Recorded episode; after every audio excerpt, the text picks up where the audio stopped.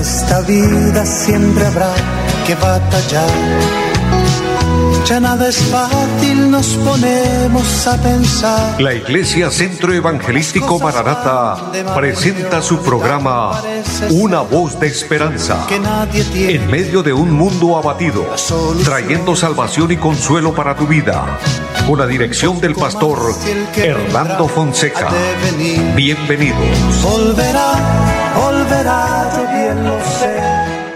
Hola a todos, muy buenas tardes. Es un gusto saludarles, bendecirles en el nombre del Señor. Reciban saludo de parte del pastor Hernando Fonseca y saludo también a nuestro amigo André Felipe, quien está en la parte técnica, eh, bendiciendo también de una manera especial a los que nos siguen a través de las redes sociales, especialmente a través del Facebook, las personas que nos acompañan siempre en la programación y nos ayudan a compartir el programa.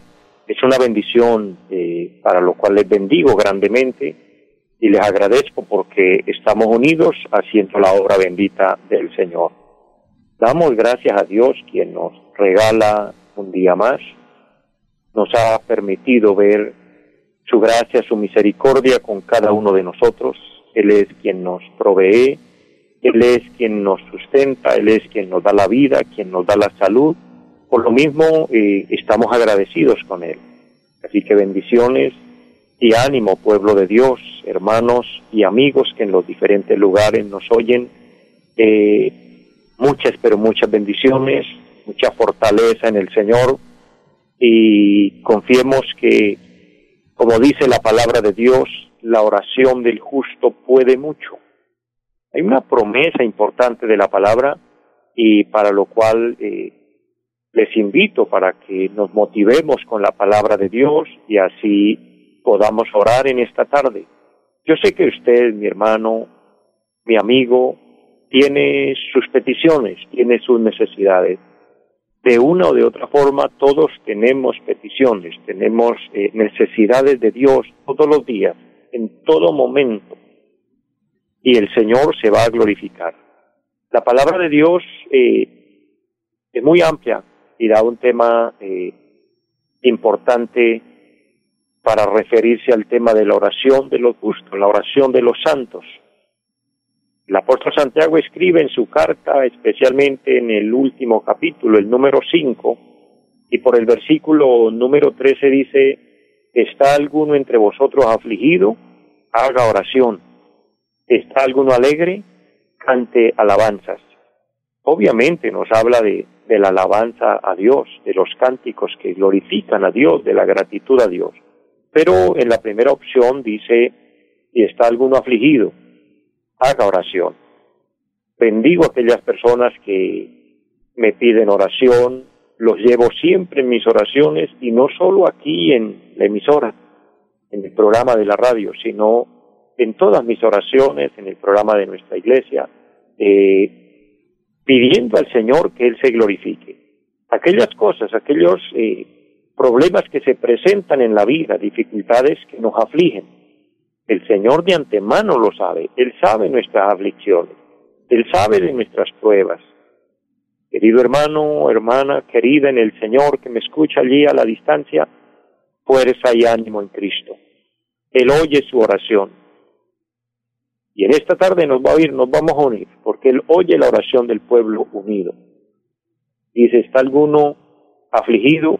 Haga oración. Pues vamos a orar en base a esta palabra el pasaje termina hablando de, del poder de la oración, como el profeta Elías, eh, un hombre conforme a, a lo que somos nosotros, dice la palabra, con pasiones semejantes a las nuestras, y oraba fervientemente, y Dios le oía. Logró hacer que la lluvia se detuviera por tres años y medio, solo por palabra del profeta, pero ¿sabe cómo lo logró? Lo logró a través de la oración y luego oró y el cielo dio la lluvia. Es importante, es sorprendente ver el poder de la oración. Y el texto dice, la oración del justo puede mucho. Y usted y yo alcanzamos la justicia, no porque nosotros lo declaremos y digamos yo soy muy justo, yo no peco, yo no hago nada malo. No, alcanzamos la justicia porque Dios, a través de Jesucristo, nos ha justificado. Dice la palabra en Romanos capítulo 5, justificados pues por la fe, tenemos paz para con Dios por medio de nuestro Señor Jesucristo. Con Dios el Padre somos justificados por medio de nuestro Señor Jesucristo. Ahí está eh, la justificación. Y aquí se utiliza el término la oración del justo. Así que presente su petición, su necesidad al Señor. Oremos a Dios. Padre que esté en el cielo, le damos muchas gracias en este momento por darnos la oportunidad de invocar tu nombre, primeramente para decirle gracias porque tú eres nuestro Dios, gracias porque en ti podemos confiar, podemos apoyarnos y de tu mano recibimos todas las bendiciones, la vida y la salud, el alimento, el vestuario, el techo, el aire fresco, el calor, todo absolutamente lo recibimos por su maravillosa gracia. Por lo mismo, le honramos, le exaltamos como nuestro Padre. Pero sabiendo que dependemos de su mano, le decimos, Señor, delante de ti está también nuestras peticiones, nuestras ansiedades, nuestros anhelos, nuestros deseos. Mira cada persona, mira la petición que cada uno tiene, aquello que ocasiona aflicción en el corazón, que sea solucionado, Señor. Padre, tú conoces el deseo. Tú conoces la oración de cada uno de tus hijos allá a la distancia, quienes conmigo oran en este momento para que sucedan los milagros, sucedan las cosas que le estamos pidiendo, Señor. Padre, porque tú trabajas a favor de los justos, porque tú defiendes nuestra causa, porque tú se glorifica porque haya paz en nuestros corazones y lo que nos hace mal tú lo vas a retirar de nosotros. Lo declaramos en este momento, para que venga así lo bueno, lo amable, lo apacible, como dice tu palabra, y podamos vivir en paz y podamos vivir en armonía. Ayuda, Señor, a cada persona, a cada familia. Ayuda, Señor, a los que batallan con sus hijos, batallan eh, entre esposos porque no se comprenden, la falta de comprensión en los hogares. Glorifícate, Señor, y trae eh, serenidad y paz a los corazones, comprensión en cada mente. Oh Dios, sabiduría al pronunciar palabras. Eterno Señor, te lo pedimos en el nombre de Jesús y trae sanidad para los enfermos. Cualquier dolencia que se vaya de los cuerpos en el nombre de Jesús Padre, y ministra a todos en todas las áreas. Bendice esta emisora, Señor, y bendice los medios por los cuales este programa se realiza. Permita que seamos cada día bendecidos a través de tu palabra. En el nombre de Jesús, nuestro Señor, nuestro Salvador. Amén y amén. Amados, quiero invitarles para leer una parte de la palabra de Dios y para este momento les invito para que vayamos a la, primera carta del apóstol Pedro, el capítulo número uno. Hay un pasaje precioso, quiero leer a favor de todos la palabra. Espero bendecirle, mi hermano, mi amigo que me oye. Eh, esta palabra es para usted, para que se fortalezca su fe, para que se fortalezca su confianza en Dios. El capítulo 1 de la primera carta del apóstol Pedro, verso 3, dice, bendito el Dios y Padre de nuestro Señor Jesucristo, que según su grande misericordia nos hizo renacer para una esperanza viva, por la resurrección de Jesucristo de los muertos, para una herencia incorruptible, incontaminada e inmarcesible, reservada en los cielos para vosotros, que sois guardados por el poder de Dios mediante la fe para alcanzar la salvación que está preparada para ser manifestada en el tiempo postrero, en lo cual vosotros os alegráis, aunque ahora por un poco de tiempo, si es necesario, tengáis que ser afligidos en diversas pruebas, para que sometida a prueba vuestra fe, mucho más preciosa que el oro, el cual aunque perecedero se prueba con fuego, sea hallada en alabanza, gloria y honra cuando sea manifestado Jesucristo a quien amáis sin haberle visto, en quien creyendo, aunque ahora no lo veáis, os alegráis con gozo inefable y glorioso, obteniendo el fin de vuestra fe, que es la salvación de vuestras almas. Amén. Amados, el gozo por el Señor, el gozo por el cielo es tan grande que aumenta la fe, agiganta la fe. Cuando pensamos en el cielo, cuando pensamos en la eternidad, nuestra confianza en Dios se hace fuerte. Crece en nosotros una esperanza viva, una esperanza bienaventurada, la esperanza de todo cristiano, de toda persona que ama a Dios, de toda persona que piensa en su alma y piensa en la eternidad. De esto podemos hablar en esta tarde, sobre esa esperanza viva, bienaventurada, como dice la palabra, que está en su corazón, por la cual usted le sirve al Señor, por esa esperanza bienaventurada de que hay Dios y que este Dios maravilloso nos ayuda, nos consuela, nos sana, nos provee, nos da todo, pero nos dio también salvación a través de Jesucristo. Y obviamente a través de Jesucristo va a venir a llevarnos, va a venir a trasladarnos de esta tierra al cielo. Esa es la esperanza bienaventurada, esa es la herencia incontaminada e inmarcesible, incorruptible. Y esto sucede por la resurrección de Jesucristo. Como Cristo resucita de entre los muertos, nos garantiza a nosotros la vida eterna. La resurrección de Cristo es la garantía número uno de que hay vida después de la muerte, aunque ya los profetas y todos los grandes hombres de Dios en el antiguo pacto lo habían mostrado, que había vida después de la muerte, pero ahora Cristo lo hace más real, se hace más patente, se hace más fácil de entender, saber que Cristo resucitó de entre los muertos, que la muerte física no, es el fin de todo, sino que hay una vida después, y Cristo había prometido morir y al tercer día resucitar.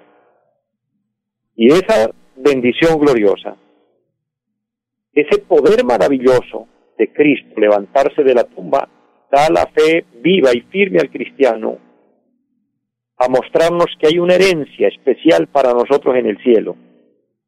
Y nos habla del renacimiento espiritual, pero nos habla de la vida en Cristo, la cual vamos a disfrutar. Y entre tanto, ser guardados aquí mediante la fe, esa fe en Jesucristo.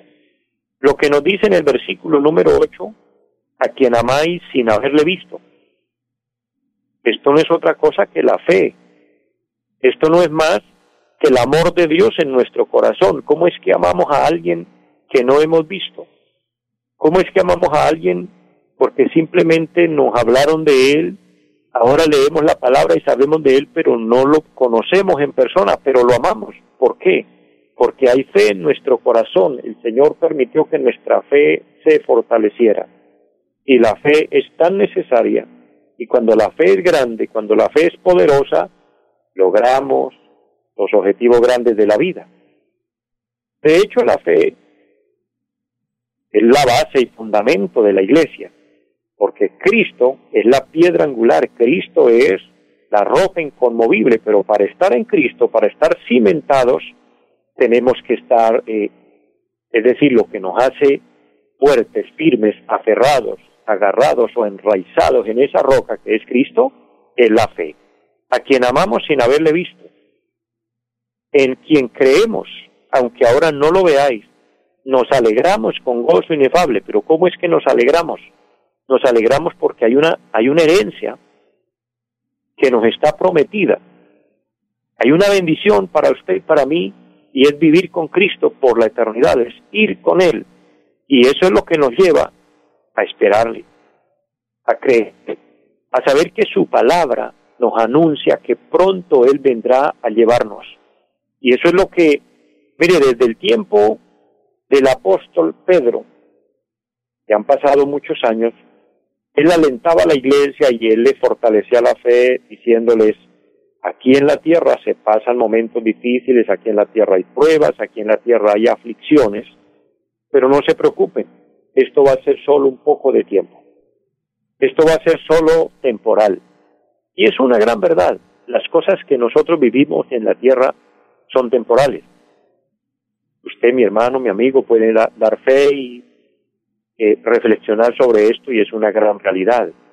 Si estamos pasando un momento alegre, un momento bonito de la vida, cuando todo nos sale bien, uno se alegra, uno se pone contento. Sin embargo, uno sabe que eso no le va a durar mucho, que cualquier cosa pasa y bueno, se terminó ese momento, quizás el negocio se fue abajo, las ganancias se esfumaron, se fueron, quizás esa relación bonita que teníamos se rompió, eh, quizás esas promesas que alguien nos había hecho no nos las cumplió, etcétera. Pasan muchas cosas aquí y todo es temporal, pero también si estamos pasando una prueba, también hay una esperanza de que no todo el tiempo vamos a estar en prueba, pues vendrá ya la solución a esa situación, a ese problema. También si estamos enfermos, por supuesto, uno sabe que no va a estar enfermo todo el tiempo, que será por alguna temporada y ya algo sucede, el Señor se glorifica a través de la medicina, si es necesario ir al médico. De hecho, les digo, no hay nada de malo en esto cuando uno tiene que recurrir a la ciencia médica. Amén. Dios hace algo y nos sana. Lo que quiero puntualizar es que todo en la vida es temporal. Y el apóstol, en el capítulo 1, donde estamos leyendo el apóstol Pedro, capítulo 1, verso 6, dice que nosotros nos alegramos en Cristo, esperando el momento que Él venga a llevarnos, porque es lo más maravilloso, saber que Él va a venir por nosotros. Mire, ahorita hay un dilema tremendo en el mundo, en la mente de las personas y aún en la mente de la iglesia porque estamos viendo un panorama difícil, un panorama duro, un panorama que nos preocupa y, bueno, surgen muchas preguntas. ¿Ya el Señor vendrá por la iglesia? ¿O será que nos va a dejar más tiempo aquí y esto se va a empeorar y qué va a pasar? Mis amados, cualquiera sea la decisión y el propósito de Dios, estemos tranquilos, estemos confiando en Él firmemente que Dios sabe lo que hace Dios ha prometido darnos la fuerza para permanecer en Él y llegar a la meta y lo vamos a lograr. Él no nos va a dejar a la... Él no va a permitir que seamos probados más de lo que podamos resistir, dice su palabra, y en el momento que menos lo pensemos, Él va a venir. Pero si así no es, estemos tranquilos. Una cosa es segura, nosotros en esta tierra somos temporales. Y eso es lo que el apóstol a través del Espíritu Santo alienta a la iglesia cuando les dice en el versículo número 6, en lo cual vosotros os alegráis, aunque ahora por un poco de tiempo, si es necesario, tengáis que ser afligidos en diversas pruebas. Oye, note que la palabra dice por un poco de tiempo. Es un tiempo, una temporada, y ya va a pasar. No quiero estoy, no estoy diciendo ni estoy dando fechas de la venida del Señor porque solo sé que Él viene pronto y se lo recuerdo, está a las puertas. Pero una fecha como tal no la tenemos. No podemos eh, exponerla y decir es para esta fecha porque sería pasarnos más de lo que la palabra nos dice. Sabemos que está a las puertas y Él va a venir. Pero cuando dice un poco de tiempo, tampoco se refiere y tampoco quiero decir o dar falsas esperanzas de que el mundo se va a solucionar y que todo va a cambiar y que esto se va a arreglar a la perfección, pues lastimosamente no, que nuestro mundo está deteriorado, porque nuestra sociedad está deteriorada por el pecado, estamos deteriorados por tantas injusticias que se viven en la tierra, por tanta maldad que hay en el corazón del hombre, lastimosamente pocos reconociendo la grandeza y la misericordia de Dios, entonces esto sigue de mal en peor. Pero para la iglesia, para los, para los que creemos en Cristo, dice que será un tiempo, estaremos afligidos si es necesario. Ahora, el texto dice, aunque ahora por un poco de tiempo, si es necesario, tengáis que ser afligidos en diversas pruebas. ¿Será que es necesario, es la pregunta aquí, será que es necesario pasar por diversas pruebas, ser afligidos en diversas pruebas? ¿O será que alguien puede pasar e irse a la eternidad sin haber tenido pruebas? Pues obviamente no, tenemos que ser probados, porque es en la prueba donde la fe crece, es en la, en la prueba donde somos refinados, es en la prueba donde miramos al cielo, es en la prueba donde doblamos más las rodillas y clamamos. Entonces la prueba se convierte en una bendición. El versículo 7 dice que sometida a prueba nuestra fe es mucho más preciosa que el oro, el cual aunque perecedero se prueba con fuego. Mire, el oro es el ejemplo que utiliza el apóstol para decirnos si el oro que brilla y tiene tanto valor, pero para saber si de verdad es oro hay que probarlo, y se prueba con fuego, él dice que la fe es mucho más valiosa que el fuego. Es mucho más grande que esto. Ahora es notable que Dios nos dio el regalo de la salvación, amén. Y el gozo de ser salvos es algo extraordinario. El salmista David lo experimentaba y decía, en un momento que se sintió mal, que se sintió alejado de Dios, se le fue esa tranquilidad, ese gozo, y en el Salmo 51 lo vemos clamando y diciendo, vuélveme el gozo de tu salvación. Mire, ese gozo que usted siente allá internamente, allá en lo profundo de su corazón, que aún en medio de la aflicción, aún en medio de la prueba, aún en medio de la necesidad, aún en medio de la enfermedad, en medio de cualquier adversidad, pero usted allá en el fondo siente una alegría, como una llama ahí que no es que esté tan encendida, pero tampoco se apaga, algo lo mantiene alegre y contento, ¿sabe? Es el gozo de la salvación que está ahí. Y eso se asocia con la presencia del Espíritu Santo que está ahí. Pero aunque tenemos el regalo de la salvación, aunque tenemos el gozo de ser salvos y aunque tenemos la presencia del Espíritu Santo, el apóstol Pedro dice que tenemos que ser afligidos en diversas pruebas para que nuestra fe sea refinada y nuestra relación con Dios sea fortalecida, sea fuerte, sea firme. Amado, la fe tiene que ser probada como el oro. Una fe que no es probada no es confiable, porque uno no sabe si es fuerte, uno no sabe si es capaz de mover cierto peso a menos que lo intente. Uno no puede sentirse guapo, uno ve a alguien y le presento ese pequeño ejemplo. Uno ve a alguien alzando pesas y uno lo ve con qué facilidad las coge y las alza y las sube sobre sus hombros y luego las alza con sus brazos arriba y uno lo ve y dice, pero qué fácil es eso, es que eso no pesa. Vaya y haga la prueba.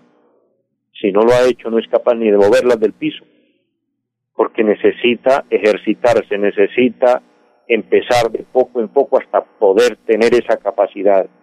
Asimismo es la fe.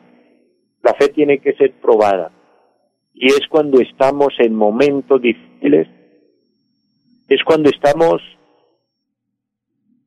aparentemente en callejones sin salida, con todas las puertas cerradas, que vemos si de verdad tenemos fe. Ahí es donde vemos que nuestra fe ha crecido, cuando aparentemente todo está mal. Termino contándoles lo que vivió Nehemías, un hombre de Dios, que llegó a Jerusalén encontró la ciudad arruinada, pero no solo arruinada, sus muros derribados y sus puertas consumidas por el fuego. ¿Puede usted imaginarse el panorama difícil, fuerte que se veía en Jerusalén cuando llega Nehemías a ver su linda y hermosa ciudad y la encuentra en esas condiciones, sin ninguna protección? Entraba por ella quien quería y hacía el daño que quisiera y bajo esas circunstancias, la ciudad acabada, la ciudad demolida, sus puertas consumidas a fuego, lo único que se veía en, en Jerusalén era ruinas. ¿Y sabe qué dijo Nehemías? Reunió al pueblo y les dijo, oigan, les tengo una noticia, el Dios de los cielos, Él nos prospera. Eso es fe, esa es una fe probada que aún en medio de la adversidad tiene una palabra de aliento, de ánimo, antes para fortalecer a otros. Que Dios nos ayude y si, tu fe está siendo probada, usted como Nehemías se va a parar y va a decir, no hay problema, el Dios del cielo, Él nos prosperará. Y les agrego a esto, Él vendrá a llevarnos en cualquier momento. Amados, les bendigo mucho, les amo en el Señor y les deseo una feliz tarde para todos. Gracias a los que me acompañaron a través del Facebook. Un saludo grande, un abrazo muy grande para todos. Bendiciones. Los invitamos a nuestra reunión en los días martes 7 de la noche, culto de oración Jueves 7 de la noche, enseñanza bíblica. Domingos 9 y 30 de la mañana, culto para toda la familia. Y 5 de la tarde, culto evangelístico. Los esperamos en la carrera séptima, número 371, Barrio Amaral Cuesta. Llámenos al 318-767-9537. Volverá, volverá, volverá. En esta vida siempre habrá que batallar ya nada es fácil, nos ponemos a pensar. La Iglesia Centro Evangelístico Mararata presentó su programa Una voz de esperanza. Los esperamos en nuestra próxima emisión. Volverá, volverá, yo bien lo sé. Y mi alma ya se desespera por volar